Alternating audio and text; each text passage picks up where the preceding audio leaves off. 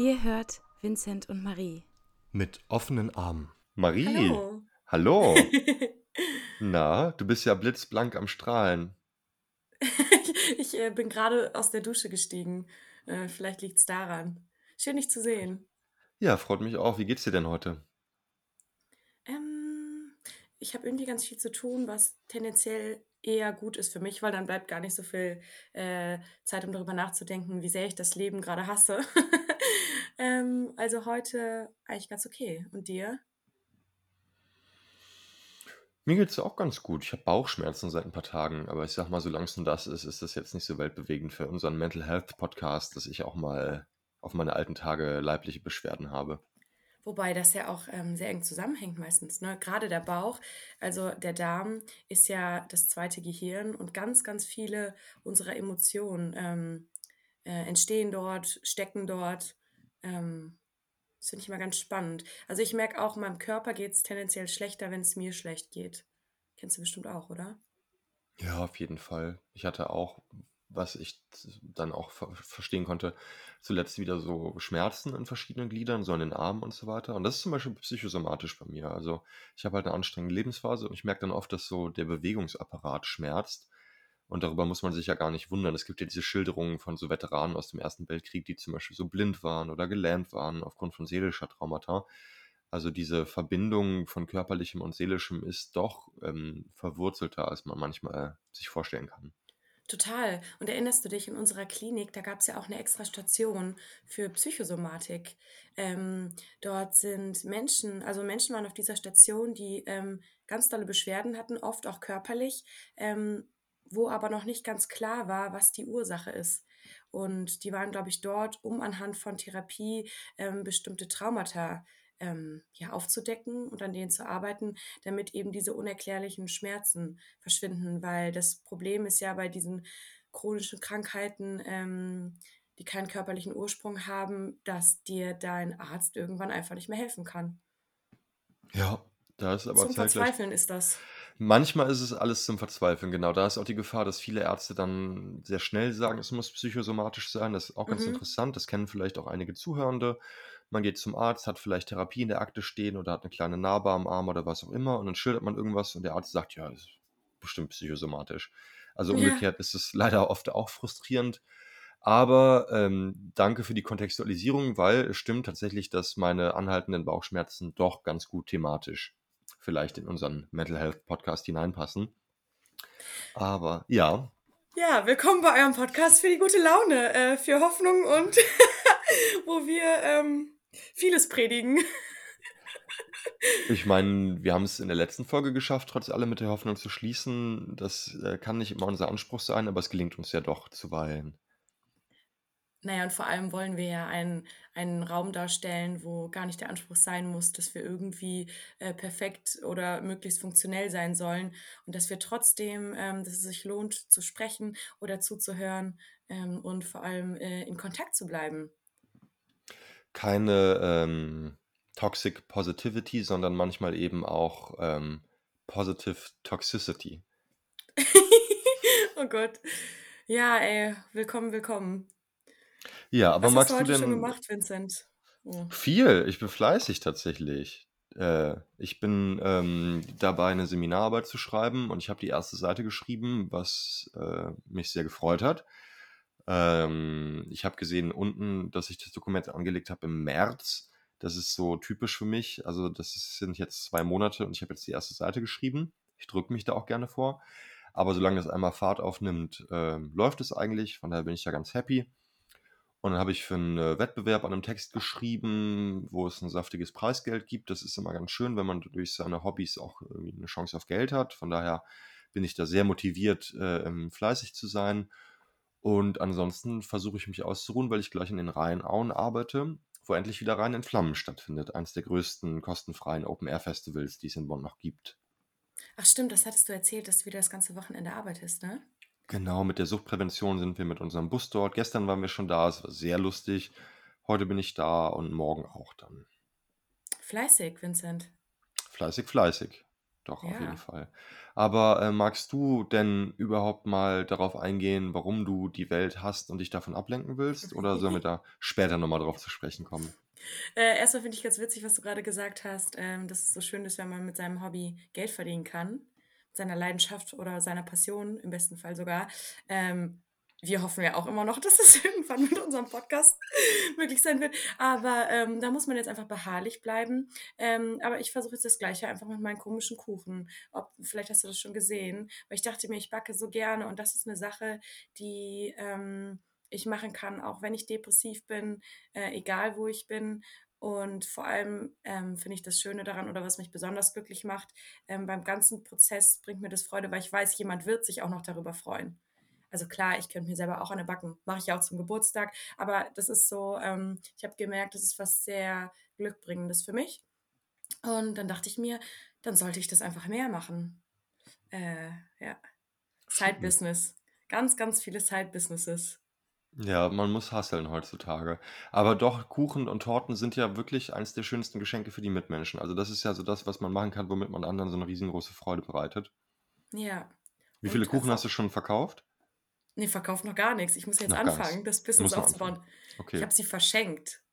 Ähm, ja, mal gucken. Ähm, nee, und ansonsten, ach, ich langweile mich selber so und es geht mir selber so auf den Sack, auch äh, wenn meine äh, Freundinnen irgendwie fragen, na, wie geht's dir heute? Und dann kann ich oft nur sagen, ja, ey, das gleiche wie immer. Also ich versuche weiterhin verschiedene Dinge auszuprobieren. Ich gebe mich nicht auf, aber ähm, ist schon eher schwierig alles.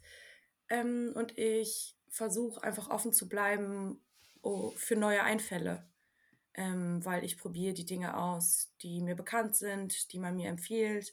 Ähm, und ich denke, das Wichtigste ist jetzt auch einfach nicht zu resignieren. Ähm, und dann habe ich Vertrauen, dass das schon irgendwie wird. Hat ja sonst auch immer geklappt. Nicht zu resignieren in Anbetracht deiner äh, Post-Napoli-Depressionssymptom-Phase, in der du dich gerade befindest, oder worauf bezogen konkret? Ja, das ist nicht Napoli. Ähm, ich denke, mir passt mein Leben einfach nicht. Ähm, und, oder, also, ja, ich weiß es nicht genau. Ich habe das Gefühl, das ist, das kann ja nicht Napoli sein, sondern Napoli ist so ein bisschen die Möglichkeit, so ein Fenster für mich, was so ähm, ausreißen bedeuten könnte. Dabei habe ich ja gar nicht den Plan. Ich weiß ja, dass wenn ich jetzt nach Napoli gehen würde, dass ich meinen Kopf mitnehmen würde, meine Gefühle. Ähm, ich glaube nicht, dass das ähm, so leicht ist und deswegen ist es gerade in meiner Therapie zum Beispiel auch ein bisschen schwierig, weil wir, beziehungsweise es ist nicht schwierig, aber wir versuchen die ganze Zeit rauszufinden, was denn eigentlich fehlt, weil es fehlt ja gar nichts. Ähm, ja, aber das ist halt eben das Verzwickte an äh, ja, ich, ich sag mal, schwierigen Phasen, man muss das ja nicht immer gleich als Depression labeln, ähm, wenn es so klar wäre, was es ist, dann ließ es sich auch leichter irgendwie angreifen, beheben. Bei mir liegt es ganz, ganz oft an meiner Haltung zu mir und zum Leben. Und das heißt, ich versuche viel über meine Gedanken ähm, zu machen, aber darüber haben wir auch schon ganz oft geredet. Das ist so ein blöder Teufelskreis. Ähm, ich kann mich ja jetzt auch nicht, oder man kann sich ja schlecht zwingen zu sagen, ähm, ich liebe gerade alles, wie es ist, wenn man es eigentlich gar nicht fühlt. Nee, das sollte man noch nicht tun, würde ich sagen. Ja. Ja, Aber was also ist ja, denn sehr zum Beispiel mit einer, mit einer langfristigen romantischen Beziehung? Wie sieht es denn damit aus? Für mich. Mhm. Ja, ich Als ja Lösung eine. für all, als Lösung für all meine Probleme. Da würde ich es mir Ja, aber ganz schön leicht machen. also mir hat das geholfen. Ach so, das heißt, ähm, ich gehe da jetzt einfach in meinem Browser auf die Website und bastel mir da ähm, meine, meine ähm, langfristige romantische Beziehung zusammen. Ja, oder du postest über den Podcast-Account, wonach du suchst und vielleicht kriegst du ja eine Zuschrift von jemandem, der das erfüllt. ähm, ich glaube, ähm, wenn es das wäre, was ich gerade brauchen würde, dann wäre ich offen dafür, die Menschen anzunehmen, die bereit wären, mir das zu geben. Ich habe ja, glaube ich, schon ein paar Mal erzählt, dass ähm, es bei mir gar nicht so das Ding ist mit, ähm, dass da keine Menschen wären, die super und gut tun für mich wären. Ähm, aktuell habe ich da kein Interesse dran. Was nicht Okay. bedeutet, dass ich mich nicht absolut über, äh, überraschen lassen würde, Das wäre cool, aber ähm, man kann das ja nicht planen. Nee, das stimmt. Aber dann haben wir diesen Mangel ja schon mal ausgeschlossen. Das ist doch ähm, immerhin äh, so ein bisschen dann auch checklistenmäßig möglich. Ja. Ich habe übrigens, wo wir eben über ähm, die Wichtigkeit von Essen und so geredet haben, letzten Sonntag war das. Da war hier ähm, schlechte Stimmung im Haushalt, und es ging es beiden schlecht. Und dann dachte ich, Mensch, ich koche jetzt mal was, was einen so richtig tröstet. Nicht so ein bisschen tröstet, sondern so richtig tröstet. Und dann habe ich es auf mich genommen, nach äh, langer Recherche, was denn geeignet sein könnte als Gericht, in den Lidl am Bonner Hauptbahnhof zu gehen. Der ist sonntags die absolute Hölle auf Erden. Also es ist wie diese Penny auf der Reeperbahn Doku. Äh, ja, die kenne ich. ja, genau, die ist ja allgemein bekannt. Äh, so wie das, nur halt ohne das, was daran vielleicht lustig sein könnte. So, so einfach nur ätzend. Äh, aber da habe ich eingekauft, es war sehr anstrengend und dann habe ich ähm, gekocht. Und zwar habe ich eine Big Mac-Rolle gemacht. Und das war sehr tröstend. Also der Teig bestand aus 750 Gramm Skier, neun Eiern und 300 Gramm geriebenem Käse. Das war einfach nur der Teig erstmal für die Rolle. Das habe ich im Ofen gebacken. Wie lang war die denn? Und was für ein Durchmesser? das waren zwei Kilo, zwei Ofenbleche voll. Wow. Ähm, also es waren so in etwa zwei, so ein Oberschenkel in zwei Teile, so okay. quasi von der Menge her. Genau, und dann baut man so für das Dressing die Big Mac Soße nach, so mit Ketchup und Senf und Mayo mhm. und Zwiebelchen und ein bisschen saure Gurken und dann halt Hackfleisch drauf und so krank viel Cheddar-Käse. Und dann wird das halt zusammengerollt und in Stücke geschnitten. Das nur nochmal an die Zuhörenden auch als Empfehlung. Manchmal kann man sich auch was richtig Gutes tun. Und äh, um daran anzuknüpfen, was du mit den ähm, Kuchen meintest, oder mit mhm. den Kuchen, das ist einfach, und auch mit meinen Bauchschmerzen, die kommen jetzt natürlich nicht von der Big Mac-Rolle, aber ähm, äh, manchmal ist das Thema Nahrung doch sehr wichtig. Irgendwie. Ja, und Essen kann auf so vielen Ebenen nährend sein. Ne? Also nicht nur den Körper versorgend, sondern eben auch die Seele befriedigend. Ich habe das tatsächlich diese Woche auch erlebt, ähm, dadurch, dass ich nicht so kontaktfreudig bin die ganze Zeit und viel grübel und so, ähm, ist es für mich gerade sehr schön, mit meinen beiden Mitbewohnern hier zu sein. Und ganz, ganz oft haben wir einfach zusammen gekocht, ähm, vor allem Horst und ich. Und ähm, das ist so, so wenig anstrengend und so ähm, aufladend, aber da war ich auch richtig dankbar für. Und dann ähm, ich liebe auch einfach kochen und in der Küche stehen. Und das dann noch zu teilen, also für, mir für mich selber gebe ich mir selten die Mühe, also dann auch besondere Dinge einzukaufen oder dann so viele Reste zu haben und zusammen ähm, ist es einfach wirklich, wirklich schön. Big Mac Rolle, vielleicht äh, versuche ich das auch mal. ja, mach mal. Ja. Ähm, was ging dir denn sonst noch so durch den Kopf die vergangene Woche? Außer Big Mac-Rollen und weiß ich nicht, Arbeit. Über die, über die Big Mac-Rolle habe ich auf jeden Fall noch viel nachgedacht. Ähm, ich bin froh, dass ich es geschafft habe, zur Uni zu gehen, weil wenn es einem nicht so gut geht, ist es immer irgendwie ein Krampf, das hinzukriegen. Und äh, ich war gestern einfach von 10 Uhr bis 16 Uhr in der Uni. Das ist freitags immer so, dass ich halt drei Seminare habe. Und die ersten beiden gehen noch ganz gut, aber beim dritten bin ich ja schon echt fertig mit den Nerven. Und ich habe dann einfach gestern entschieden, ich gehe jetzt einen Spaziergang machen, hole mir einen kleinen Snack, trinke mal einen Liter Wasser und dann gehe ich einfach noch zum letzten Seminar von 14 bis 16 Uhr. Und ich musste halt im Anschluss arbeiten. Also ich bin dann direkt von der Uni noch kurz in die Bibliothek und dann in die Rheinauen und habe dort von 17 bis 22 Uhr gearbeitet. Das heißt, ich war von 10 bis 10 unterwegs, so für zwölf volle Stunden. Genau, und ich habe es trotzdem durchgezogen und ich habe gemerkt, ach krass, wenn man dann mal so streng mit sich selbst ist, so einen Spaziergang zu machen und ausreichend Wasser zu trinken und so weiter und so fort in den Pausen, dann kann man noch dieses dritte Seminar machen. Also am Anfang erschien mir das total stressig und blöd, aber es war richtig gut.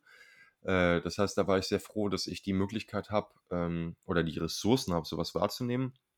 Und ähm, es ist doch auch bei mir so in der schwierigen Phase, die ich habe, dass natürlich so ein Philosophiestudium richtig dankbar ist, weil du beschäftigst dich einfach mal mit anderen Themen, die dich ablenken, Sachen, die halt auch wichtig sind. Also es ist halt schon ganz schön. Ähm, das hat mich so beschäftigt. Genau.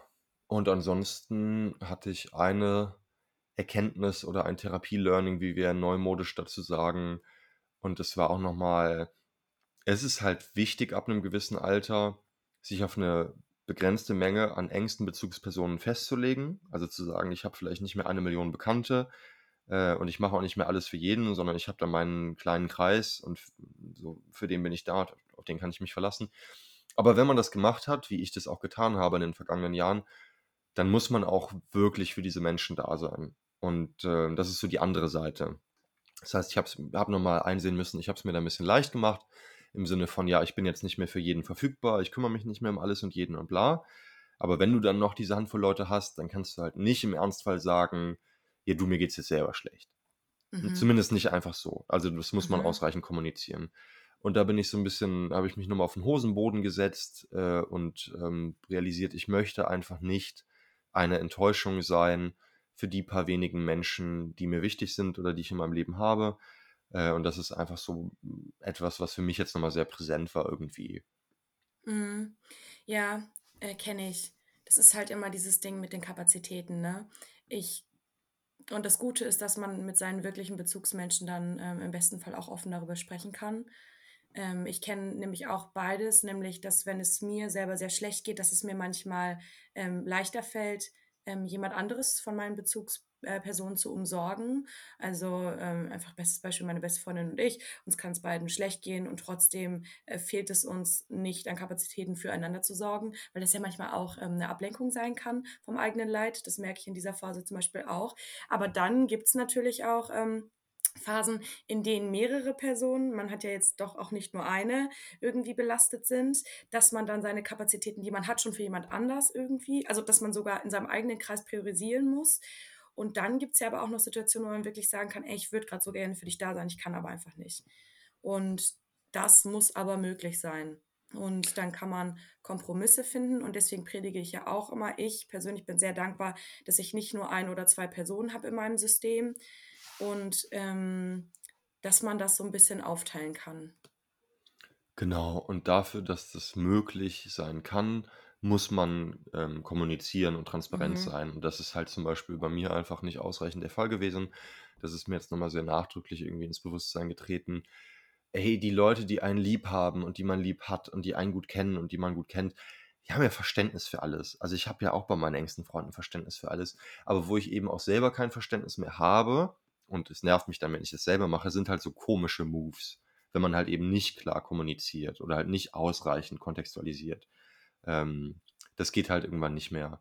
Und ich sag mal, zu so stabilen, lebenslangen, verlässlichen, erwachsenen Beziehungen gehört halt eben auch, dass man ausreichend transparent ist, weil man eben, wo ich in der Therapie viel drüber rede, nicht voraussetzen kann, dass die anderen halt die Eltern von einem sind, die das irgendwie wissen müssen oder irgendwie verantwortlich sind, sondern erwachsene Menschen, gerade wenn Leute, mhm. die beide vorbelastet oder mehrere vorbelastet sind, wenn die miteinander zu tun haben, dann muss man sehr klar kommunizieren, was geht, was geht nicht, wie ist der Stand der Dinge.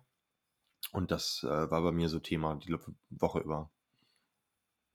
Ja, aber auch das ähm, ergibt ja irgendwie Sinn, weil tendenziell je schlechter es einem geht, desto schwieriger ist es ja, ähm, das Bare Minimum zu erfüllen, sag ich mal.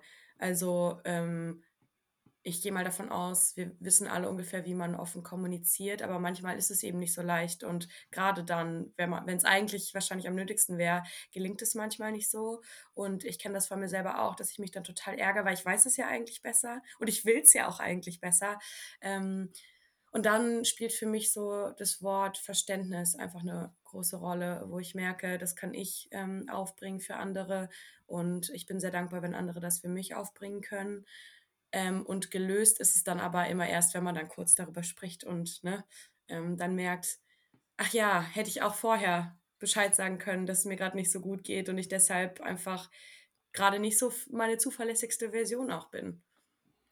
Genau, und es ist halt ein Unterschied, den man machen muss, eine, eine, eine Linie, die man ziehen muss, eine Grenze zur Jugend, weil als Jugendliche hat man viel weniger Ressourcen und Kapazitäten. Man hat auch viel weniger Erfahrung und kann das alles nicht so wie als erwachsene Person als erwachsene Person ist man schon potenziell imstande dazu, relativ klar mitzuteilen, was man braucht und was man vielleicht kann oder nicht.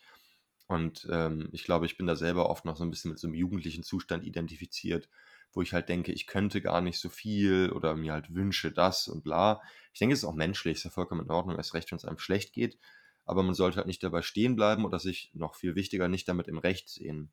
Also ich glaube, das Wichtige ist einfach, genau, dass man sich mit diesen Unzulänglichkeiten, die menschlich sind und auch einfach da sind, nicht aber im Recht sieht gegenüber den Mitmenschen. Das ist, glaube ich, für mich so, um es auf den Begriff zu bringen, das, was mich die Woche über beschäftigt hatte. Ja, verstehe. Ja, Kommunikation. Ich glaube, dass ähm, das vielen, vielen Menschen so geht. Also ich glaube, dass die wenigsten, also das irgendwie perfekt beherrschen. Also ich denke mal, Therapie hilft unglaublich, um einen Zugang dazu zu erlernen und auch zu lernen, zum Beispiel, ich darf ähm, bestimmte Dinge sagen, ich darf, ich muss nicht irgendwas spielen oder irgendwas dulden, also generell Kommunikation, weißt du? Ähm, wenn ich überlege, vor der Therapie, boah, also ich glaube, durch Therapie habe ich, weiß ich nicht, das meiste gelernt.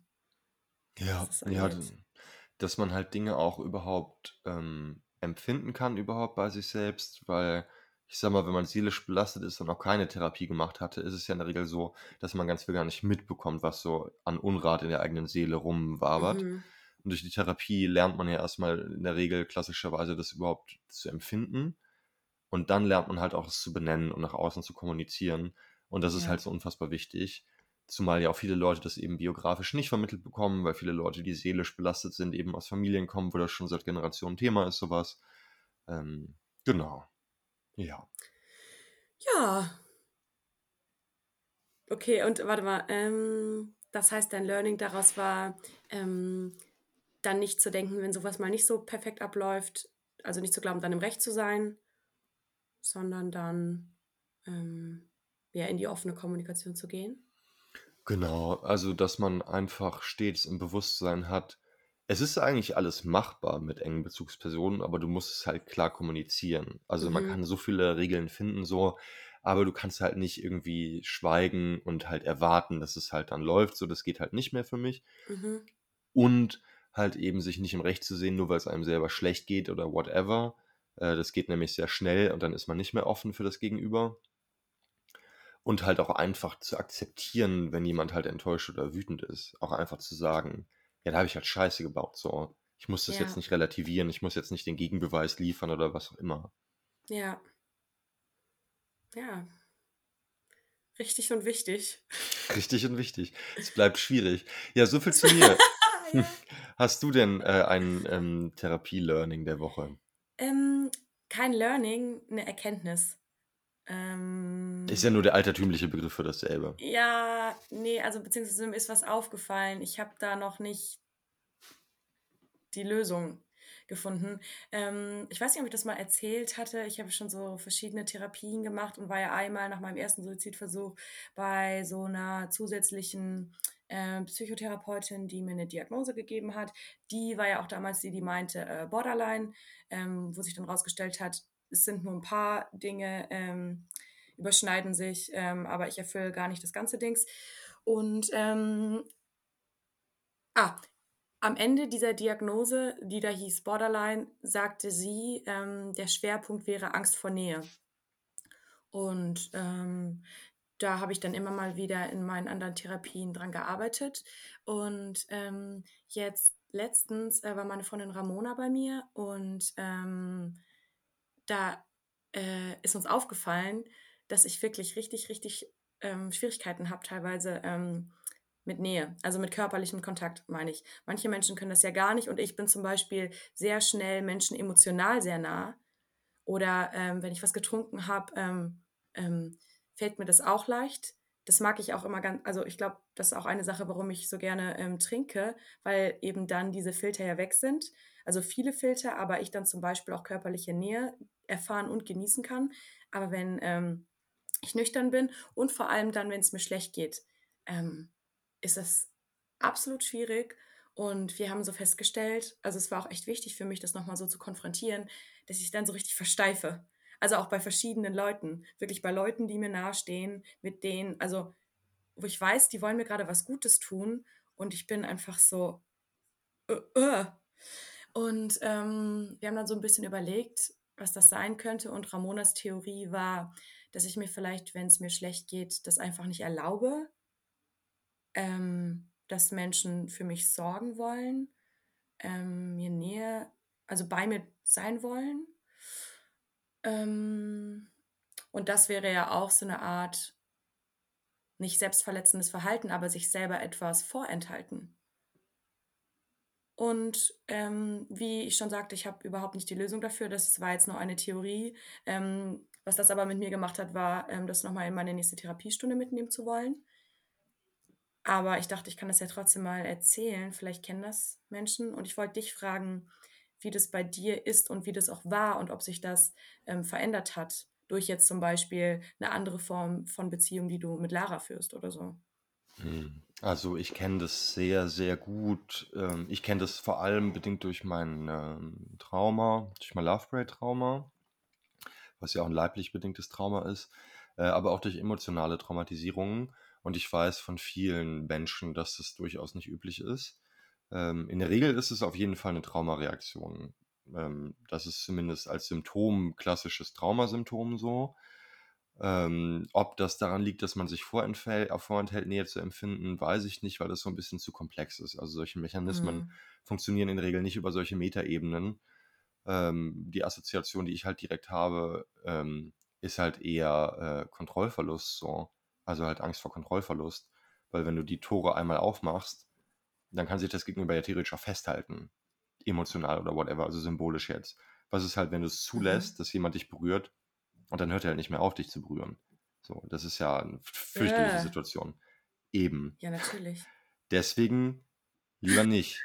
Ähm, und das kann man aber auch also nicht so physisch, sondern halt auch emotional begreifen. Also ich meine, eine leibliche Berührung ist ja eigentlich das Nächste, wie Menschen sich ähm, kommen können. Also das ist ja zum Beispiel das Dubiose am Sex. Also du kannst ja total distanzierten Sex mit jemandem haben, der überhaupt nicht Mhm. emotional ist, überhaupt nicht persönlich.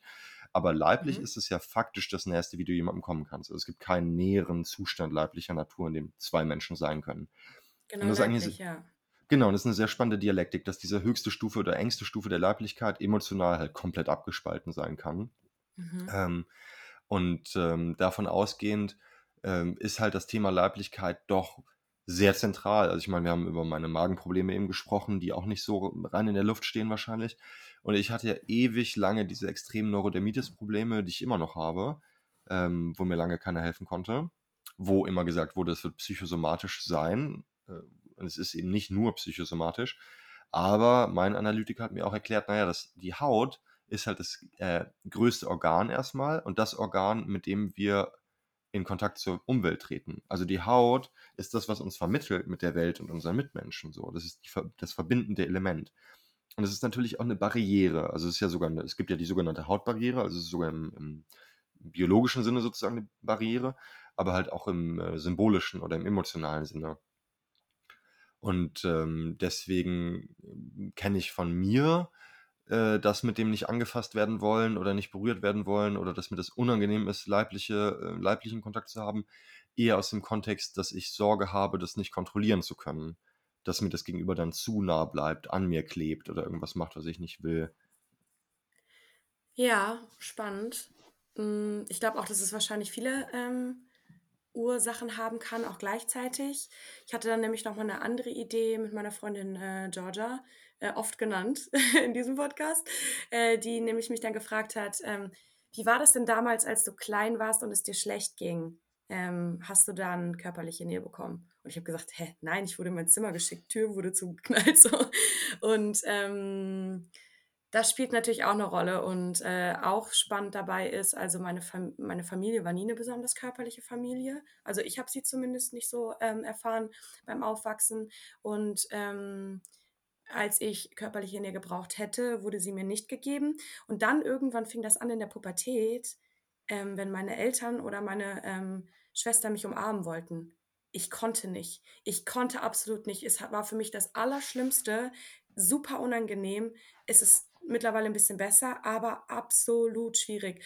Und ähm, das macht mich unfassbar traurig. Ich könnte direkt losflennen, aber ähm, ich habe da, es ergibt halt auch einfach Sinn. Du kannst ja nicht ähm, irgendwie 15 Jahre lang nicht richtig berührt werden und das ähm, nicht das bekommen, was du eigentlich brauchst. Und dann auf einmal wollen die Menschen das. Und du bist so, ich habe das, also ich musste mich ja jetzt irgendwie abkapseln und Frieden darin finden, ähm, ohne näher klarzukommen. Das kann ich halt nicht einfach aufbrechen, auch wenn ich will. Oh, Der, der Zug ist abgefahren, genau. Und es ist dann natürlich auch schwierig, nachträglich so damit konfrontiert zu sein.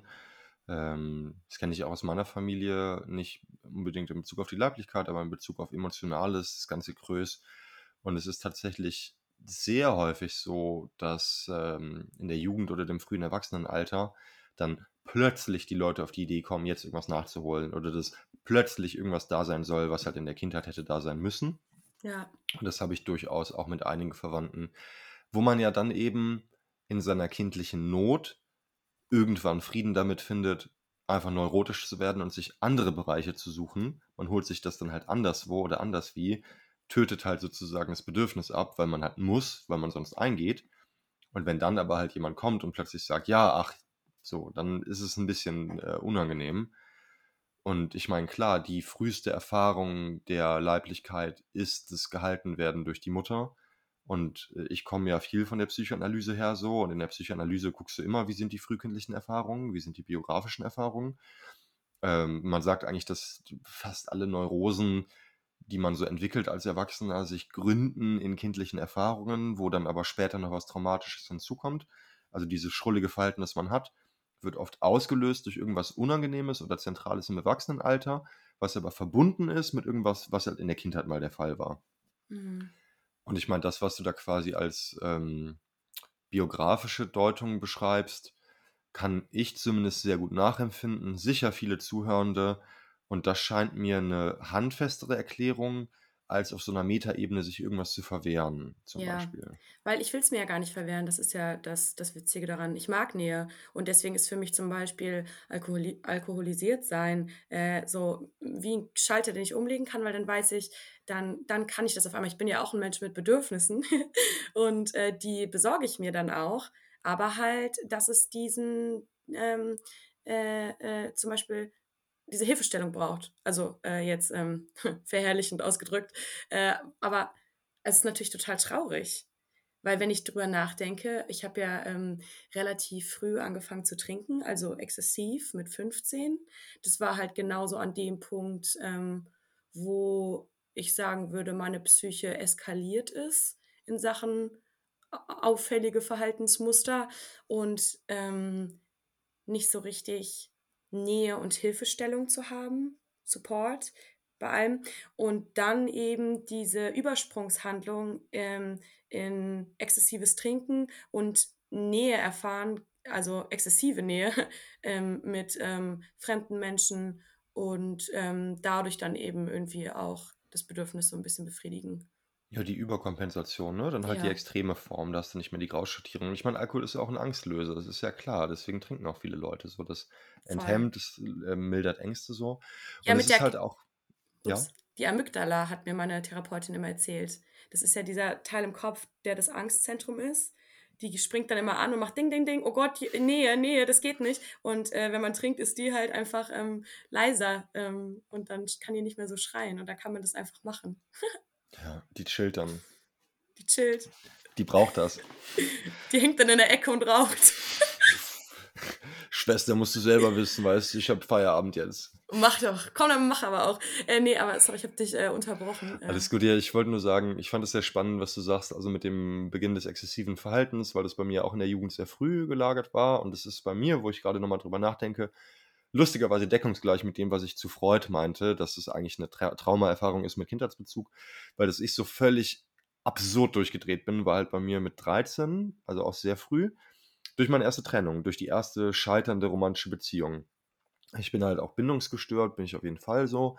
Und hat, es hat halt mit Beziehungstraumen zu tun. Das heißt, es gab diese Erfahrung mit 13, diese Trennungserfahrung, die als traumatisch erlebt wurde von mir als junger Mensch. Natürlich. Und halt diesen, Bez genau, und diesen Bezug hatte zur Kindheitserfahrung oder kindlichen ähm, äh, Konflikten, die es gab. Und daraufhin bin ich halt völlig durchgedreht. Ich habe auch mega viel gesoffen, whatever. Halt einfach Scheiße gebaut. Halt wie extreme Teenager so sind. Wir haben letzte Woche über Skins geredet und was es da nicht alles gibt. Ähm, und das fing bei mir auch damit an. Und natürlich ist halt der Substanzkonsum, also Alkohol, Drogen, ähm, oft eine Vermittlungsinstanz. Also viele Menschen nutzen das, wie du gesagt hast, als Hilfestellung. Ähm, und das ist es ja einfach auch. Also es ist natürlich eine, eine bescheuerte Hilfestellung oder eine dysfunktionale Hilfestellung oder wie auch immer man es nennen will, wenn man es nicht glorifizieren will. Aber es ist ja eigentlich etwas, was man macht, um sich zu helfen. Also man hat ja eigentlich das Bedürfnis von und Miteinander. Man kriegt es halt nicht gebacken, weil man irgendwie belastet ist. Aber wenn man eigentlich das Richtige für sich tun will oder eigentlich das Gute für sich tun will, die Bedürfnisse nach Nähe befriedigen, greift man dann halt zum Beispiel zum Alkohol. Das heißt, die Motivation ist eigentlich eine therapeutische. Wie du auch immer sagst, eigentlich macht der Geist alles immer für einen. Und ich finde, wenn man das im, im Rückblick betrachtet, was da passiert ist bei uns, dann ergibt das ja auch Sinn. Wenn du die Nähe nicht bekommst, ähm, die Aufmerksamkeit, die Bestätigung und dann erfährst, oh, ich kann Alkohol trinken und damit anderen Menschen, denen es wahrscheinlich sogar ähnlich geht, das erfahren, dann ist das ja der Schalter und der Zufluchtsort. Und da sage ich ganz ehrlich, wäre doch schön gewesen, wenn das gar nicht nötig gewesen wäre. Gibt wahrscheinlich auch viele Menschen, bei denen das, ähm, bei denen das irgendwie ein bisschen gesünder abgelaufen ist. Ähm, aber ja, ähm, zu verstehen, warum wir bestimmte Mechanismen erlernt haben, macht auf jeden Fall leichter, ähm, Frieden mit denen zu schließen. Und dann konstruktiv damit umzugehen, würde ich sagen. Ja, und es ist ja auch gesellschaftlich interessant. Also, was ich immer so bemerkenswert finde, ist, so ich weiß halt um meine Traumen, ich weiß irgendwie um diese blöden Sachen, die bei mir passiert sind. Und dann denke ich mir manchmal, dieses extreme Verhalten, das ich hatte oder immer noch Teil habe, ja, das ist bestimmt Resultat davon. Aber was ich viel gruseliger finde, ist, wenn ich bei sogenannten Normalos, die vielleicht nicht solche Extremfälle sind, halt ähnliches Verhalten sehe und begreife, dass es halt sogar ein gesellschaftliches Problem ist, dass ich halt gar nichts Besonderes bin eigentlich.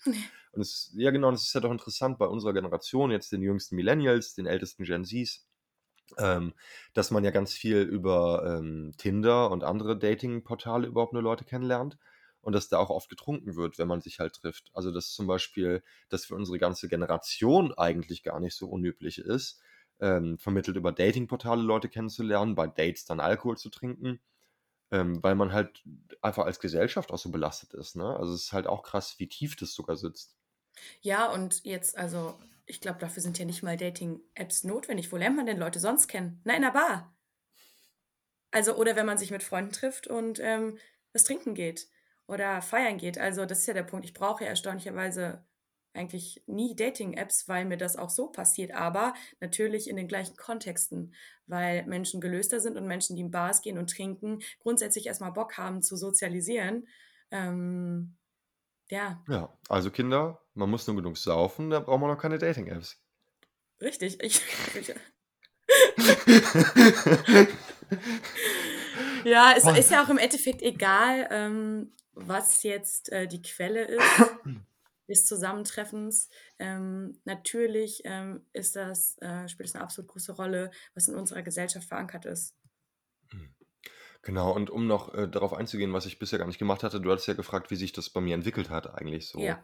Und ähm, ich habe auch einen schwer gestörten Bezug zu meinem Körper, so, das ist schon relativ massiv.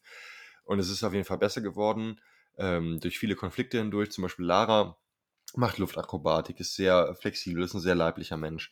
Und wir hatten diese großartige Situation, wir waren gerade zusammen, ich bin froh, dass sie mich nicht verlassen hat.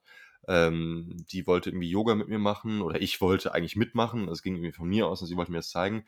Und ich habe halt diese ähm, ähm, Brain-Muscle-Connection einfach nicht. Also ich kann das gar nicht koordinieren und sie macht da die wildesten Übungen und tut so, als ob das voll einfach wäre. Und ich merke halt, wie ich so die extreme Wut kriege, also wie so extreme Wut in mir aufsteigt, weil ich diesen Leib empfinde und gar nicht richtig steuern kann. Also es hat bei mir extreme Aggression ausgelöst, einfach nur meinen Körper wahrzunehmen. Und dann habe ich darum gezetert. Dafür habe ich nicht die Love Parade überstanden und in Flammen gestanden, also nicht die Love Parade überlebt und in Flammen gestanden, habe so alles aufgezählt, um jetzt hier so eine Scheiße machen zu müssen. Und sie kannte mich so gefühlt zwei Wochen und war so, ja, keine Ahnung, weiß ich jetzt auch nicht, was mit dir los ist. ähm, aber das so zum Stand, als ich Lara irgendwie vor drei Jahren kennengelernt habe. Und äh, es ist doch äh, sehr viel besser geworden über die Zeit. Direkt die volle Ladung, Vincent. Aber das ist ja das Schöne, weil genau so sollte es ja sein, dass man jemanden trifft und den dann halt wirklich mit allen Irrsinn, ähm, also sich dafür entscheidet, ähm, trotzdem da zu bleiben oder gerade deshalb da zu bleiben. Ich weiß nicht, ob es so sein sollte, aber für unser eins bleibt nichts anderes übrig, glaube ja. ich. Also es bringt ja nichts, das zu verstecken, die ganzen nee, schrulligen Seiten. Das bringt gar nichts. Nee, das, das verbirgt ja auch viel Lustiges und Spannendes und so weiter. Ey, aber da fällt mir gerade noch was zu ein. Ähm, das hat mich nämlich äh, Georgie auch gefragt gehabt, weil das ja auch nochmal ein Unterschied ist, ob äh, körperliche Nähe in romantischen äh, Beziehungen oder einfach mit Freundinnen. Also ähm, Und sie sagte, oh, ich weiß, nee, das, nee, was sie sagte, sage ich nicht, weil ich kann ja nicht einfach von anderen Leuten erzählen. Ich sage, was ich gesagt habe. Ähm, dass mir das in romantischen Situationen natürlich auch leichter fällt. Ähm, und ich habe das aber nur sehr selten, dass ähm, ich jemanden wirklich, man sagt doch immer so schön, riechen kann. Also dass ich, ähm, dass es mir leicht fällt, jemandem nah zu sein. Und das ist auch nichts, was ich mir aussuchen kann, weil du ja, da schließt sich vielleicht so ein bisschen der Kreis, gefragt hast ähm, mit diesem, wie wäre es denn jetzt mal mit noch was Romantischem? Ähm, du guckst so auf den Boden, als ob da so ein Kerl unterm Sofa versteckt liegt. oh Gott. Nee, ich habe gerade ähm, mein, aus Versehen mein Knie berührt. Ähm, und das ist jetzt. Oh, Körper, ähm, Leiblichkeit. Nee, das ist jetzt ziemlich demoliert. Ähm, oh, ich bin okay. ja vom Fahrrad gefallen. Ja, ach, scheiße, stimmt das, ja. Das ähm, fühlt sich so an, als würde das offen sein wieder. Das oh, mich gerade ein bisschen verwirrt. Ja, das ist gar nicht nee. gut. Aber dass das eben so ähm, mich dann auch bindet äh, also emotional. Ich, wenn ich merke, dass eine Person endlich mal wieder, boah, bei der mir das leicht fällt, ich zu sein, mit meinem Körper zu sein, mit dem Körper der anderen Person zu sein, ähm, ja, dass das für mich schon besonders ist. Ja, ich habe das ja. auch nur in in beziehungsähnlichen oder Beziehungen jemals zulassen können, so wirklich körperliche Nähe zu empfinden. Das war für mich auch eine Seltenheit. Und es ist ja interessant, weil du hast ja auch zum Beispiel gesagt, dass du emotional sehr aufbrausend bist, sehr outgoing und so weiter, wenn du Leute kennenlernst, sehr emotional. Das ist natürlich eine seelische Komponente und wie man sich seelisch verhält oder pers als Persönlichkeit gibt, da kann man sehr schillernd sein. Da kann man viele Falltüren und Sicherheiten einbauen, da kann man viel maskieren, viel verstecken, viel beeinflussen. Man hat sehr viel Einfluss darauf, wie man als Person erscheint und, und so weiter und so fort. Beim Leib hast du das nicht. Also deine Haut ist halt einfach da. Die kann man einfach anfassen und die sieht halt aus, wie sie aussieht und die kann sich halt nicht wie ein Chamäleon verändern. In der mhm. Persönlichkeit kann das. Man kann in der Kneipe total lustig sein und Sachen erzählen und extrovertiert sein, whatever halt. Ähm, aber der Körper ist ja da, der ist ja einfach nicht in dem Sinne beeinflussbar. Mhm. Ja, aber ich meine ja auch, also so, so emotional, emotionale Nähe, äh, und das wird dir vielleicht ähnlich gehen, da rede ich nicht nur von den vermeintlich positiven Seiten, sondern von allen, das fällt mir einfach leichter. Also Seelenstriptease, ähm, meine tiefsten Wunden offen zu legen, äh, die tiefsten Wunden von anderen mir anzuhören. Also das ist ja meistens, wie ich mit Menschen connecte, dass die, also wenn ich neue Menschen kennenlerne, dass die das Gefühl haben, die können gar nicht zu viel sagen von sich, weil ähm, mich kann man nicht so leicht schocken und ich finde ja auch gerade das interessant, was eigentlich unerzählbar ist. Und das, also für viele Menschen ähm, ist das, glaube ich, sehr viel schwieriger und dafür haben die aber einen viel besseren Zugang zu ihrer Leiblichkeit vielleicht. Also das ist wahrscheinlich immer unterschiedlich ausgewogen, kann sich vielleicht auch über Phasen des Lebens verändern, aber weißt du, was ich meine? Also da ist für ja. mich diese riesige Diskrepanz in der Öffnung. Ja. Wir gehen hier so tief, also man könnte fast sagen, bis zum Knochen, mit offenen Armen bis zum Knochen. aber ähm, ah. ja, äh, es ist natürlich. Bis auf die Knochen. Es ist natürlich nackt bis auf die Knochen mit offenen Armen, nackt bis auf die Knochen. Es ist halt eine, ähm, eine Form der Überkompensation. Ähm, das heißt, ähm, das, was man macht als Ersatzhandlung für das, was man eigentlich mal gebraucht hätte oder hätte haben wollen, das fällt einem halt sehr viel leichter extrem zu tun, weil man das ja eher als Ersatzhandlung tut, ähm, als irgendwas, was man so normal oder selbstverständlich tut. Ähm, ja, ich bin gerade am Nachdenken. Also auch über die Trennung, die du hattest mit romantischem und freundschaftlichem. Ich hatte ja oft Mhm. lange Haare irgendwie, ich habe die jetzt ja wieder kurz rasiert, aber ich habe das zum Beispiel auch das Schlimmste. Ich habe mich da mal mit einem Freund gestritten, da bin ich zickig geworden wie sonst was, wenn mir halt jemand in die Haare so gefasst hat. Das war für mich so eine unerträgliche Nähe. Das hat mich so auf die Palme gebracht einfach.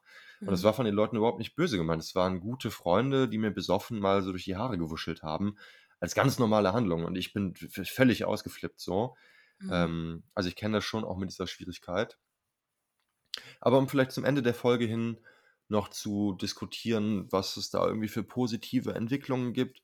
Also ich denke, bei mir haben die zweieinhalb Jahre Alkoholabstinenz dazu beigetragen, dass ich einen anderen Bezug zu mir entwickeln musste, schlichtweg.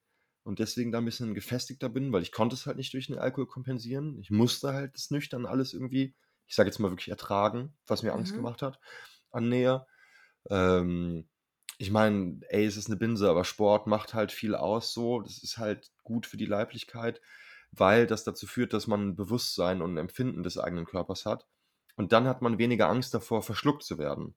Also symbolisch hat man ganz oft Angst, gefressen oder verschluckt zu werden vom Gegenüber, wenn man das zulässt, dass der einem zu nahe kommt. Mhm. Und wenn man seine Grenze aber empfindet, dann hat man diese Angst nicht mehr so krass.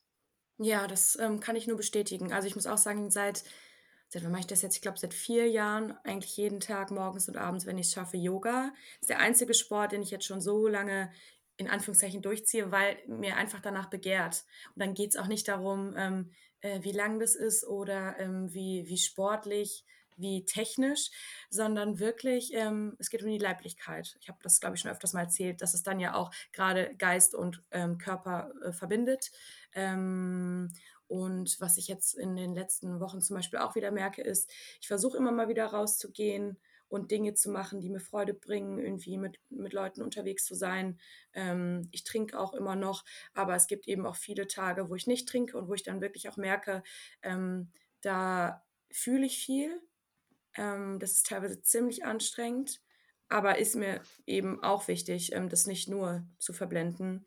Ähm, hatte ich gestern auch wieder so einen Tag, wo ich gemerkt habe, oh mein Gott, ich fühle mich so, als würde mich die Verzweiflung von innen auffressen es schnürt mir richtig die Kehle zu. Und ich dachte so, Alter, was ist das jetzt? Diese Gewalt. Und dann habe ich aber gemerkt, das ist irgendwie, irgendwie konnte ich ja nicht anders, als das zu ertragen. Habe ich versucht, ein bisschen zu schreiben, ging nicht. Bin ich rausgegangen, ähm, spazieren, habe dann gemerkt, ich werde ruhiger. Und ich glaube ja sehr fest daran, dass jedes Mal, wenn man was fühlt, ähm, das ein Stück weniger gefühlt werden muss in Zukunft, weil man sich eben damit auseinandersetzt und das Gefühl nicht einfach nur ignoriert.